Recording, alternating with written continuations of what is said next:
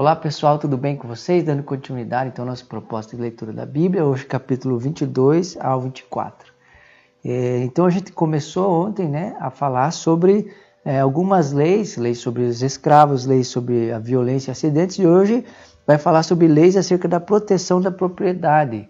Isso é muito interessante, porque a primeira coisa é que Deus queria que o seu povo tivesse bens, queria que o seu povo tivesse patrimônio, tivesse a sua terra, tivesse o seu gado, né? E, e, e não somente queria, como ele é, estipulou leis que, é, de certa forma, serviram para que cuidasse um do outro, para que é, esse homem que possuía coisas, quando fosse lesado, não ficasse por isso mesmo, mas é, então aqui ele vai falar várias coisas que com certeza é, são importantes para esses dias foram e os princípios por trás de tudo isso é, continuam a falar e ministrar sobre nós. Uma coisa que chamou muito, muito a minha atenção é, olha só no versículo 2. Se o ladrão que for pego arrombando for ferido e morrer, quem o feriu não será culpado de homicídio.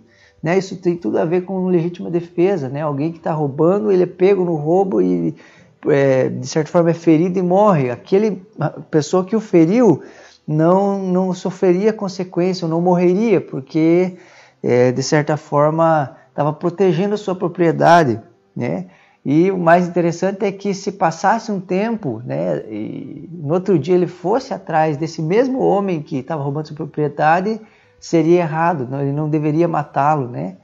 Ou seja, Deus de alguma maneira nunca quis, nunca quer, né, que a vida de alguém seja tirada. Deus sempre tem esse coração que quer que as pessoas vivam, né? Mas quando acontece certas coisas assim, aquele que o feriu não era culpado. Outra coisa aqui que me chama muita atenção é sobre durante todo esse esse né, esse trecho da, da, da, Bíblia você vai ouvir toda hora falando sobre restituição, restituição, restituição. Ó, se acontecer isso tem que ser restituído aquilo, né? Se é, pegou fogo aqui na, na, na terra desse aquele que causou o fogo tem que agora restituir esse homem.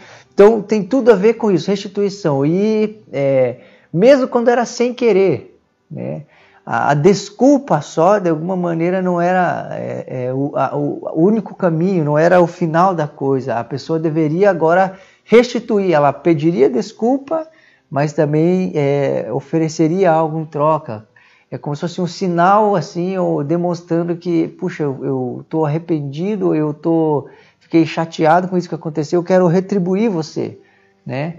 E isso é um princípio valoroso para os nossos dias, porque é muito comum nos dias de hoje, uh, um exemplo, a gente emprestar um livro, né?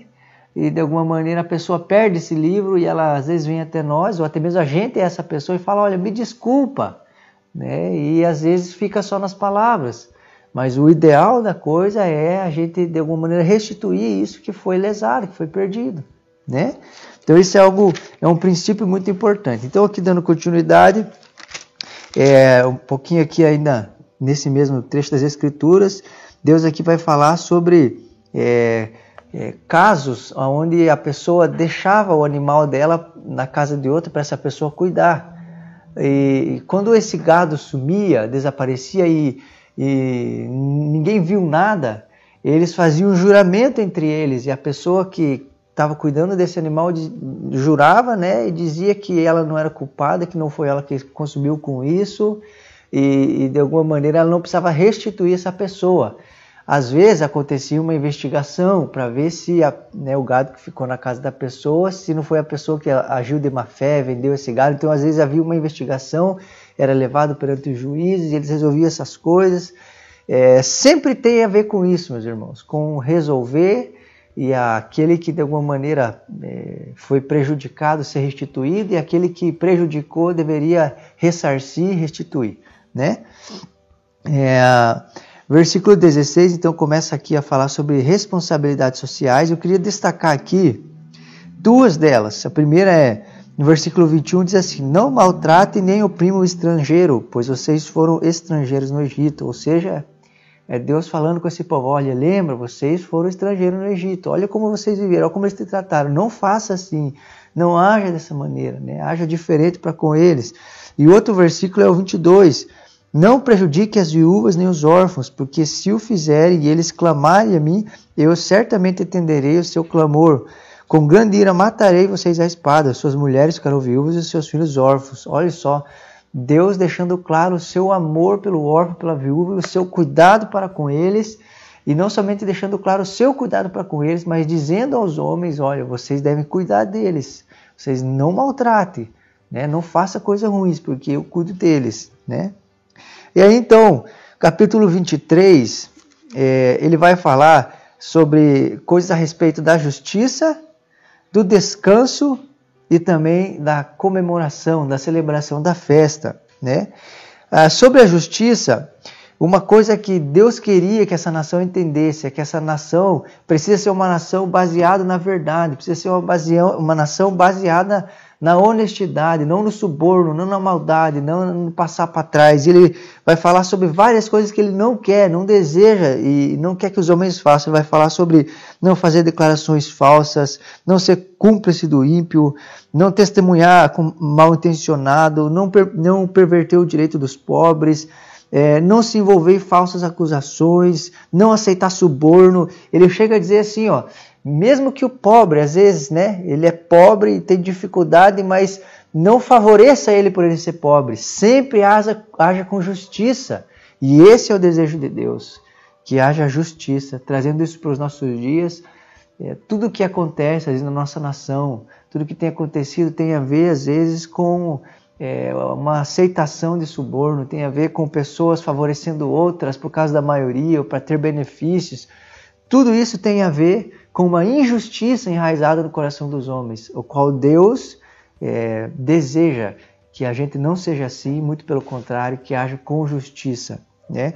Outra questão no versículo 10 ali, ele começa a falar acerca do sábado. Plantem e colhem sua terra durante seis anos, mas no sétimo deixem na descansar sem cultivá-la. Assim os pobres do povo poderão comer o que crescer por si, e o que restar ficará para os animais do campo, faça o mesmo com suas vinhas e com suas olivais.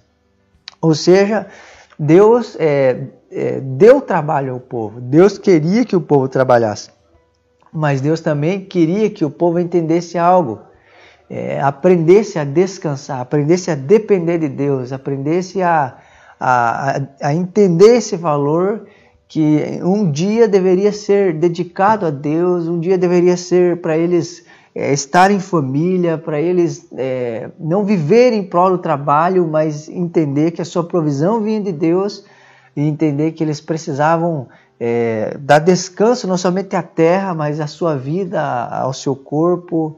E isso é um princípio, um valor que para os nossos dias faz muito sentido, né? Muito sentido mesmo. Nós precisamos entender que precisamos descansar. Nós precisamos entender que Deus espera que a gente separe um dia para Ele. Nós precisamos entender que Deus quer que a gente não viva em função do trabalho e toda hora trabalho resolvendo coisa, mas interrompa as tarefas semanais e, olhe para o alto. Deus espera isso. E um outro princípio, aqui no versículo 14, que é algo que me chama a atenção, né? Deus quer que o povo seja justo, Deus quer que o povo trabalhe, sim, Deus quer que o povo descanse, quer, mas Deus também quer que o povo celebre, comemore. E ele vai dizer aqui de festas, e essas festas tinham a ver com comemoração, lembrar aquilo que Deus tinha feito e realizado, agradecer a Deus pelas coisas poderosas que ele fez. Quero te fazer uma pergunta: você tem descansado?